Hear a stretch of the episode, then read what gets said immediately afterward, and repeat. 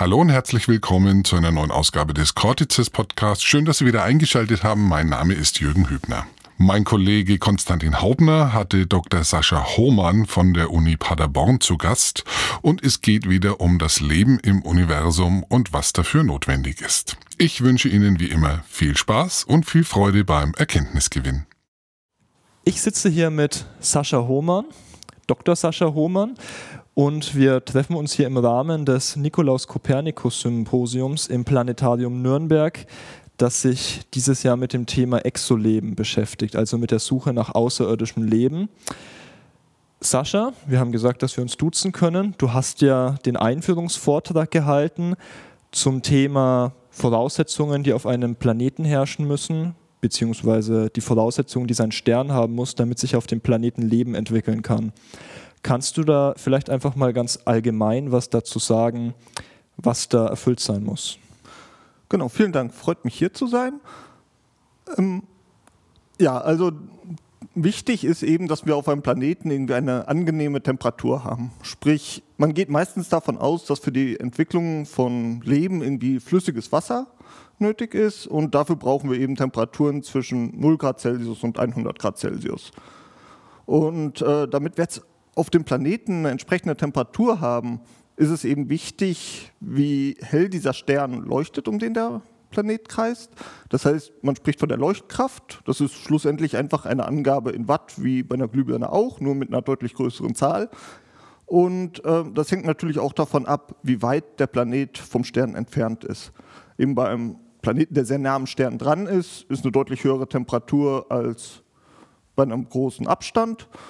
Und äh, dementsprechend spricht man da von einer Zone, die irgendwie geeignet ist, eben in der diese Temperatur herrscht, diese 0 bis 100 Grad Celsius. Und das ist die sogenannte habitable Zone. Ja, äh, vielen Dank. Ja, ist ja, glaube ich, ein viel zitierter Begriff, diese habitable Zone. Bevor wir da weitermachen, können wir vielleicht sogar noch mal kurz einhaken, weil du ja gleich am Anfang angefangen hast mit unserer ersten Voraussetzung, es muss Wasser geben. Und wir wissen ja auch, Wasser ist im Grunde einer der häufigsten Indikatoren, der benutzt wird, um nach Leben zu suchen. Auf dem Mars ist das ein großes Thema, dass es dort früher Wasser gegeben hat, wenn es um die Überlegung gibt, ob es noch Spuren von Leben geben könnte. Das kann ich, vielleicht mache ich es mal so, als ich ganz äh, klein war und noch richtig naiv und mich aber schon mit solchen Themen beschäftigt habe, da habe ich mich immer gefragt, warum suchen die eigentlich immer nach Wasser? Wieso denken die überhaupt, dass Außerirdische irgendwas mit uns zu tun haben müssten? Die könnten doch auch auf irgendeinem anderen, auf irgendeinem anderen, irgendeinem anderen Element schwimmen oder in irgendeinem, äh, irgendeinem anderen, äh, einer anderen Umgebung leben. Kannst du dazu was sagen, warum das Wasser da gerade so interessant ist? Ähm, also das ist eine sehr berechtigte Frage und es gibt auch durchaus Überlegungen, ob andere Flüssigkeiten als Wasser dafür geeignet sind. Es gab etwa Überlegungen, ob äh, auf dem Saturnmond Titan Leben existieren könnte, dass er in Methanseen schwimmt. Ähm, aber man geht davon aus, dass Wasser dafür besser geeignet ist, weil Wasser chemische Reaktionen besser zulässt. Und das erhöht einfach die Wahrscheinlichkeit, dass sich da was bilden könnte. Und daher kann man es nicht ausschließen, dass es woanders ist, aber Wasser ist am vielversprechendsten, soweit wir das wissen. Und dazu kommt natürlich, dass wir eben nur ein Beispiel für Leben kennen, das sind wir, relativ offensichtlich. Ja. Und wir schließen ein bisschen von uns auf andere, weil wir wissen, so funktioniert es zumindest irgendwie. Und wir können nicht direkt alles untersuchen, das erlauben einfach die Mittel nicht und daher muss man sich auch irgendwie auf was beschränken und beschränkt sich auf das, was für Natürlich. uns auch äh, am wahrscheinlichsten ist. Und dazu kommt auch, dass man das Ganze mit flüssigem Wasser relativ leicht berechnen kann. Wenn wir uns irgendwelche Exoplaneten, also Planeten, die um andere Sterne als die Sonne kreisen, anschauen, bekommen wir nicht so furchtbar viele Informationen dazu. Die sind naja, sehr weit weg und relativ klein. Das heißt, im Allgemeinen wissen wir gar nicht so viel mehr als, naja, wie groß und massereich ist der Stern so ungefähr und wie weit ist er weg von seinem Stern. Und dann wissen wir vielleicht noch, wie hell ist dieser Stern, was hat der für eine Leuchtkraft. Das sind Sachen, die kann man recht gut bestimmen. Und wenn man diese Sachen kennt, kann man auch schon irgendwie abschätzen, welche Temperatur herrscht da. Und da ist das halt erstmal auch eine gute Methode, um platt gesagt überhaupt was berechnen zu können. Ja, ist natürlich auch äh, ja sehr gute Punkte und es ist natürlich auch wissenschaftstheoretisch eine spannende Frage, diese Arbeit mit dem einen einzigen Datenpunkt, den wir zu dem Thema kennen. Ähm, aber ich glaube, das ist eine Diskussion, die wir jetzt besser nicht nochmal so aufmachen. Äh, um nochmal zur habitablen Zone jetzt wieder den Bogen zurückzuschlagen. Ähm, genau, du hast es ja schön beschrieben, die habitable Zone als die erste Voraussetzung die äh, erfüllt sein muss. Jetzt hast du auch erklärt, dass es so einfach dann doch nicht ist. Was gibt es denn da für andere Faktoren, die eine Rolle spielen? Naja, ein wichtiger Punkt ist, dass Sterne nicht unendlich lang leben. Also wenn man sich an den Physikunterricht äh, zurückerinnert, kennt man vielleicht noch den gruseligen Begriff der Energieerhaltung. Mhm. Und äh, das besagt nichts anderes als Energie können wir nicht aus dem Nichts erzeugen und wir können sie auch nicht vernichten. Also in einem halbwegs geschlossenen System bleibt sie eben erhalten. Und jetzt wissen wir ja, ein Stern, der leuchtet. Das sehen wir jeden Tag, wenn die Sonne aufgeht. Die Sonne leuchtet offenbar, sprich, da wird irgendwie Energie abgestrahlt. Und diese Energie muss dann auch irgendwo herkommen. Und das Ganze kann nicht unendlich lang funktionieren. Das würde die Energieerhaltung verletzen, weil das wäre dann unendlich viel Energie. Das ist physikalisch ja. einfach unmöglich. Sprich, die Lebensdauer von Sternen ist begrenzt. Und äh, wie hell ein Stern leuchtet, das hängt ganz stark von der Masse ab. Und ein massereicher Stern leuchtet viel, viel, viel heller als ein massearmer.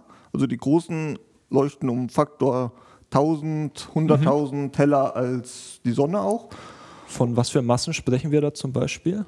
Bis zu 100, 120 Sonnenmassen, das sind die allergrößten, die allermassenreichsten, die man so kennt.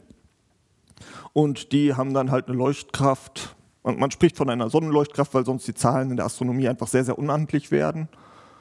Und da gab es auch die Masse-Leuchtkraft-Relation, wenn ich mich richtig genau, erinnere. Kannst du, wie ging die nochmal? Also so in der einfachsten Form bedeutet das, die Leuchtkraft ist proportional zur Masse hoch 3. Das bedeutet, ein Stern mit der doppelten Leuchtkraft, Entschuldigung, mit der doppelten Masse strahlt achtmal. Strahlt 2 hoch 3, achtmal so stark, genau. Und verbraucht dementsprechend auch seinen Brennstoff viel schneller. Also ein Stern leuchtet ja aufgrund der Kernfusion im Zentrum, sprich der Stern fusioniert sich selbst, also sein Vorrat hängt linear von der Masse ab. Und äh, der Verbrauch hängt von der Masse hoch 3 ab. Und das kann man jetzt in Relation setzen. Die Lebensdauer hängt davon ab, wie viel Vorrat haben wir. Je mehr Vorrat, desto länger leuchtet er. Und vom Verbrauch Je mehr wir verbrauchen, desto kürzer leuchtet er. Und wenn man das jetzt einsetzt, dann haben wir da einfach die Masse geteilt durch Masse hoch 3. Das kann man kürzen. Damit kommen wir auf eine Relation von der Lebensdauer mit 1 durch m Quadrat. Sprich, ein Stern mit der doppelten Masse lebt nur ein Viertel der Zeit. Ja, das macht natürlich einen großen Unterschied, wenn man sich diese ja, Sterne anschaut, die dann 10 Sonnenmassen oder noch mal mehr haben. Von was für Lebenszeiten reden wir da dann?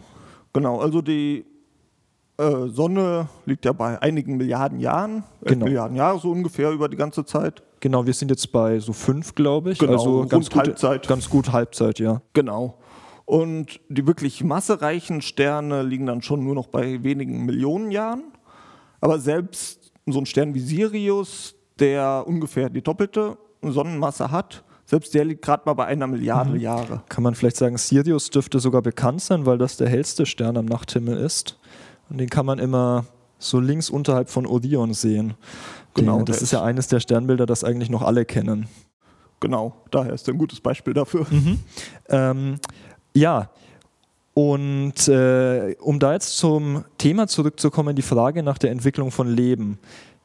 Der Zusammenhang besteht ja jetzt natürlich in der Zeit, die Leben überhaupt braucht, um sich zu entwickeln. Genau, also wenn man sich jetzt mal anguckt, wir sind jetzt wieder bei dem Problem, wir haben nur ein Beispiel, eben die Erde.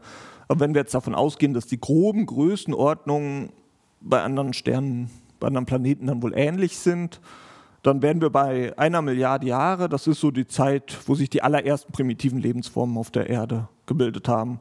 Und etwa bis sich wirklich komplexeres Leben gebildet hat, dann ist man schon bei 3,5 ja. Milliarden Jahren und das ist ungefähr die Lebensdauer von einem Stern, der 1,3 Sonnenmassen hat. Also das mhm. ist schon sehr ein recht enges. Ah ja. ja, das ist schon ziemlich Gebiet. einschränkend, das genau. Ähm, ja, das ist also da das eine Problem. Zu massereich darf es nicht sein. wie sieht es am anderen Ende aus? Ja, massearme Sterne haben da auch ihre Probleme, was insofern schade ist, dass es deutlich mehr massearme Sterne gibt als massereiche. Mhm. Aber trotzdem gibt es da Schwierigkeiten. Ein Problem ist, massearme Sterne haben eine sehr geringe Leuchtkraft, also weniger als ein Prozent der Sonnenleuchtkraft oder auch teilweise noch deutlich weniger. Und äh, das bedeutet entsprechend, dass die habitable Zone, also die Zone, wo angenehme Temperaturen herrschen, sehr dicht am Stern dran ist. Also bei manchen Sternen ist die deutlich dichter als beispielsweise die Umlaufbahn von Merkur in unserem Sonnensystem. Dem innersten Planeten, genau. Genau. Genau. Und ähm, das führt dazu, dass es relativ wahrscheinlich ist, dass es eine sogenannte gebundene Rotation gibt. Eine gebundene Rotation kennen Sie tatsächlich alle von System Erde-Mond.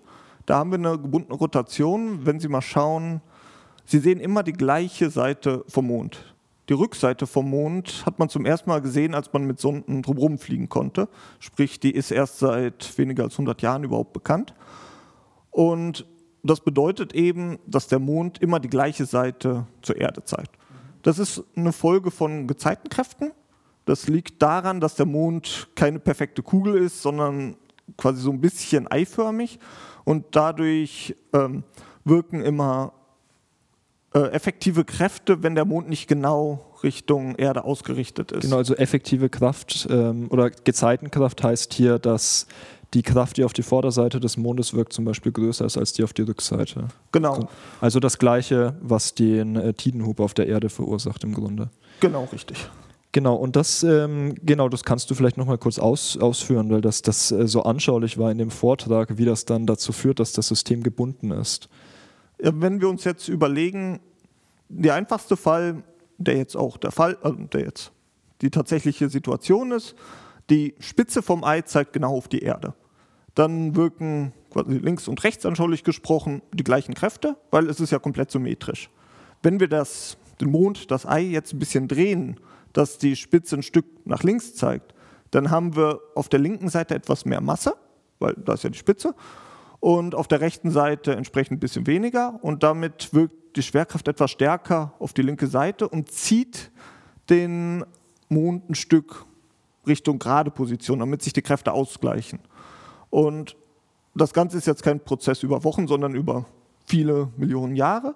Aber den Mond Natürlich. gibt es schon mehrere Was? Milliarden Jahre, von daher war genug Zeit dafür da. Und quasi immer, wenn der ein bisschen schief ist, wird er wieder ein Stück zurückgezogen. Und so pendelt sich das mit der Zeit ein, dass wir genau dieses Gleichgewicht haben und immer die gleiche Seite. Genau, das ist ein Effekt, der vor allem zu beobachten ist bei äh, Orbits, die relativ nah am Zentralkörper liegen. Genau. Also bei Merkur ist das ja, glaube ich, auch so, dass der gebundene, gebundene Rotation hat. Ja, Merkur hat eine gebrochen gebundene Rotation. Ja. Also der hat so eine 3 zu 2 Umlaufbahn. Das heißt, in genau ah, ja. drei Verstehe, ja. äh, Tagen dreht er sich zweimal um die Sonne. Das liegt daran, dass Merkur eine relativ elliptische Bahn hat, also keinen perfekten Kreis. Aber es ist halt näherungsweise, also wäre es wirklich ein Kreis. Ja, klar, das das Problem der Merkurbahn ist auch noch bekannt. Ähm, und das ist jetzt natürlich ein Problem für uns, wenn wir uns überlegen, ob da Leben entstanden sein könnte. Ja, das führt eben dazu, dass man auf der einen Seite immer Tag hat, auf der anderen Seite immer Nacht. Dadurch gibt es relativ große Temperaturunterschiede. Und ähm, naja, die Wärme kann sich nicht über den ganzen Planeten verteilen, wie es bei der Erde der Fall ist. Und dadurch ist es halt auf der Tagseite viel, viel wärmer als auf der Nachtseite, was sowieso schon ein bisschen problematisch sein kann. Und dazu kommt eben selbst wenn wir eine Atmosphäre haben, dass da enorme Druckunterschiede herrschen und die führen dann zu enorm starken Stürmen, die man da erwarten mhm. kann. Und das ist eben für die Entwicklung zumindest mal von komplexerem Leben problematisch. Ja. Also du hast es ja auch, glaube ich, angesprochen, äh, der, oder du hast es angesprochen im Vortrag, da gab es ja auch das schöne Beispiel von Proxima Centauri, dem erdnächsten Stern, bei dem ein, ein Planet entdeckt wurde in der habitablen Zone Genau, genau, das war 2016. Ja, der ziemlich sicher dann dieses Problem haben dürfte. Genau. Das auch ein schönes Beispiel ist für das, was du mit der Leuchtkraft erklärt hast. Proxima Centauri ist ja der erdnächste Stern, wie gesagt, ich glaube 1,5 Parsec entfernt oder so. Aber er ist nicht sichtbar, wenn man in den Nachthimmel schaut. Genau, der leuchtet einfach so schwach, den kann man trotz seiner Nähe nicht sehen. Also der hat so ungefähr ein 250.000stel der Leuchtkraft der Sonne. Also hm, das ist ein großer weniger. Unterschied. Ja. Hm. Wenn wir uns jetzt diese limitierenden Faktoren ansehen, also das ist ja doch deutlich mehr als, das, als die einfache Voraussetzung der habitablen Zone. Wie viele Sterne bleiben denn da überhaupt übrig? Also je nachdem, wie man es jetzt genau berechnet, Natürlich, kann man ja. natürlich bei sowas immer ein bisschen streiten. Klar, es ist alles, Also mit, alles mit Fehlerbalken. Genau, Die werden alles nachgereicht. Da ist man bei ungefähr 0,65 bis 1,3 Sonnenmassen von den Sternen, die jetzt wirklich halbwegs ernsthafte Kandidaten sind. Und das ist dann roundabout ein halbes Prozent der Sterne, die man so kennt. Mhm. Ja, das ist also doch eine stärkere, ja, eine, starke Limitierung. Ähm, jetzt können wir vielleicht noch ein bisschen den Schritt weitergehen. Es ist eine starke Limitierung, es bleiben ja aber immer noch eine Menge Sterne übrig. Also wir sind bei 100 Milliarden Sternen, so in der Größenordnung in der Milchstraße, wenn ich mich jetzt nicht völlig täusche. Also irgendwie bei einer Milliarde Sternen. Ähm, ich nehme an, wir können dann wahrscheinlich die Hälfte abziehen, die Doppelsternensystem in Doppelsternsystemen sind, was ja auch seine Probleme mit sich bringt. Und dann müssen wir irgendwo den Schritt gehen, wenn wir jetzt zum großen Thema unseres Symposiums zurückkommen, der Frage nach der Entstehung von Leben, den Schritt, wo dann wirklich Leben entsteht, wo es dann sehr spekulativ wird. Und da würde ich dich eigentlich einfach gerne mal nach deiner persönlichen Einschätzung fragen, wie du dieses Thema siehst. Also die Frage, ob du denkst, dass es Leben noch irgendwo anders außen im Universum gibt. Ja, das denke ich mit großer Wahrscheinlichkeit, denke ich das. Ähm, es gibt so unendlich viele Sterne im Universum, dass es ja fast schon eine Frage der Statistik ist. Also wir nehmen 0,5 Prozent der Sterne, da bleiben ja, wie du gesagt hast, noch sehr viele übrig. Dazu muss dann natürlich irgendwie noch ein passender Planet in der habitablen Zone sein, der dann auch irgendwie Wir- eine passende Größe hat, also am besten Gesteinsplanet, Wir, wir wissen ja so vielleicht als Randbemerkung heute, dass eigentlich fast alle Sterne Planetensysteme haben. Von daher ist der Faktor schon mal gar nicht so klein. Genau. Also es gibt noch ein paar mehr Sachen, die dann Natürlich, reinspielen. ja. Also da muss auch irgendwie eine Atmosphäre haben. Er sollte irgendwie äh, sich einigermaßen stabil um sich selber drehen, was bei uns durch den Mond günstig wird, weil der die Drehachse der Erde stabilisiert. Und es ist auch praktisch, wenn so große Planeten wie Jupiter etwa im System sind, weil die Asteroiden und so ablenken können. Aber es bleiben trotzdem noch sehr, sehr viele Planeten, die geeignet wären, übrig.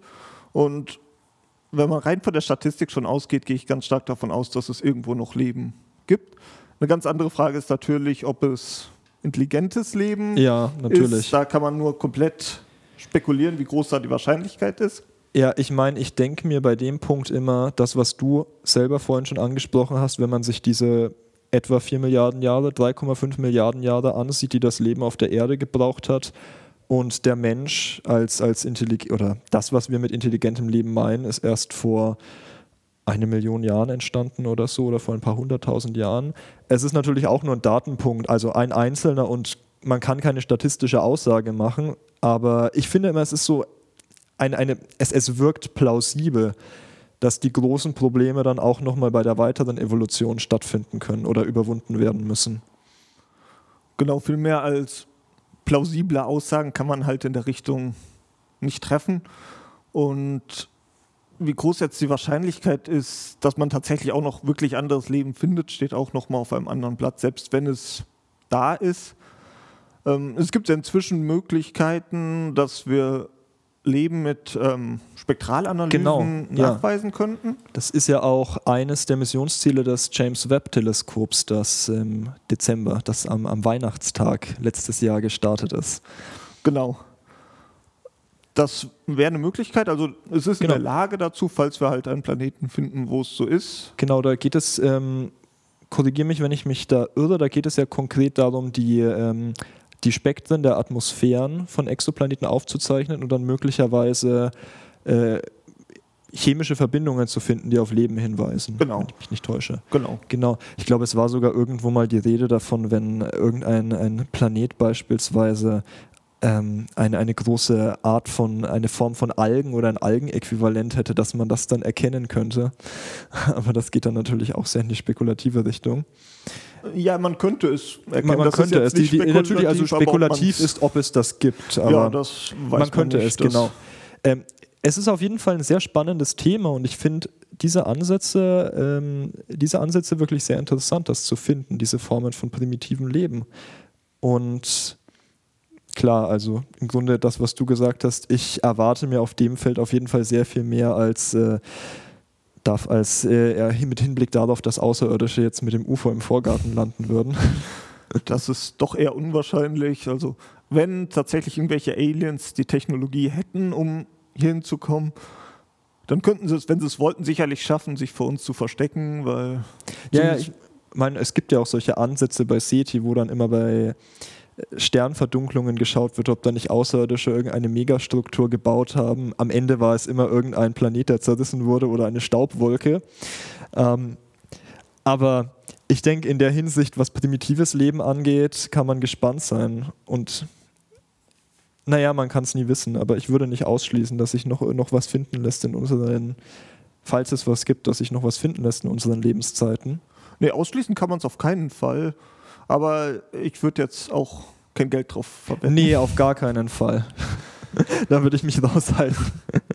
ähm, vielleicht zum Abschluss noch eine kleine Frage zu dem Thema Didaktik, weil du ja von Haus aus Physikdidaktiker bist oder, naja, Physiker, du hast deine Doktorarbeit zum Thema Physikdidaktik geschrieben und beschäftigst dich also mit der Vermittlung von naturwissenschaftlichen Inhalten. Und das ist jetzt natürlich ein Thema, was naja, auch uns bei Cortices umtreibt, als Institut für populärwissenschaftlichen Diskurs, was, glaube ich, alle Leute mit so einer naturwissenschaftlichen Veranlagung umtreibt, dass bei vielen Leuten Naturwissenschaft, Physik ein bisschen den Ruf hat, trocken zu sein. Nicht unglaublich interessant, viel Mathematik. Hast du dazu, oder was hast du dazu zu sagen, zu der Frage, wie man Wissenschaft spannend gestaltet? Also das Patentrezept gibt es da nicht, fürchte ich. Das gibt es in der Didaktik ja eigentlich nie. Aber was immer sehr gut funktioniert, ist eben die reale Forschung mit einzubinden. Eigentlich sind die Leute und auch Schülerinnen und Schüler immer fasziniert, wenn es wirklich um aktuelle Themen geht und nicht um irgendwelche, naja, ich sag mal, alten trockenen Themen, die vor 200 Jahren mal bestimmt wurden, sondern eben um top, top aktuelle Sachen, Beispiel Suche nach Exoplaneten oder so. Und da kann man auch in der Schule schon relativ viel zu machen. Wenn wir uns jetzt überlegen, wie findet man Exoplaneten, zum Beispiel mit Hilfe der Transitmethode, bei der analysiert wird, wie sich ein Stern verdunkelt, wenn ein Planet davor herzieht, ähnlich wie bei einem Venustransit zum Beispiel. Ähm, Das kann man durchaus in der Schule machen. Die Mathematik dahinter ist nicht schwer. Das sind geometrische Überlegungen. Das ist spätestens in der Oberstufe problemlos machbar. Es gibt auch durchaus Möglichkeiten, selbst wie man mit ferngesteuerten Teleskopen eigene Aufnahmen dazu machen kann. Und wenn man so Sachen mehr in der Schule macht, mehr an konkreten Projekten arbeitet und ähm, spannende Fragestellungen darüber bestimmt und äh, bearbeitet, dann kann man das Interesse erfahrungsgemäß deutlich stärker fördern. W- Wodurch man natürlich auch genau den, den methodischen Ansatz oder, oder die Vorstellung von Wissenschaft als Methode viel besser vermittelt, als wenn man einfach nur Fakten reinprügelt. Wenn man wirklich diesen Ansatz beibringt, wir haben eine Fragestellung, wie können wir uns damit beschäftigen? Ja, und bei dem Thema ist sicher auch die Astronomie von einer besonders großen Bedeutung, wenn es darum geht, diese, ja, das, das Spannende an der Wissenschaft zu vermitteln. Denn Astronomie bleibt auf jeden Fall immer aktuell, war schon immer aktuell, wird uns lang beschäftigen und lange überleben. Naja, die Prozesse. Und ja, wir dürfen gespannt darauf sein, wie es weitergeht. Ich Oh ja. bedanke mich ganz herzlich für das Gespräch, Sascha. Danke, dass ich hier sein durfte.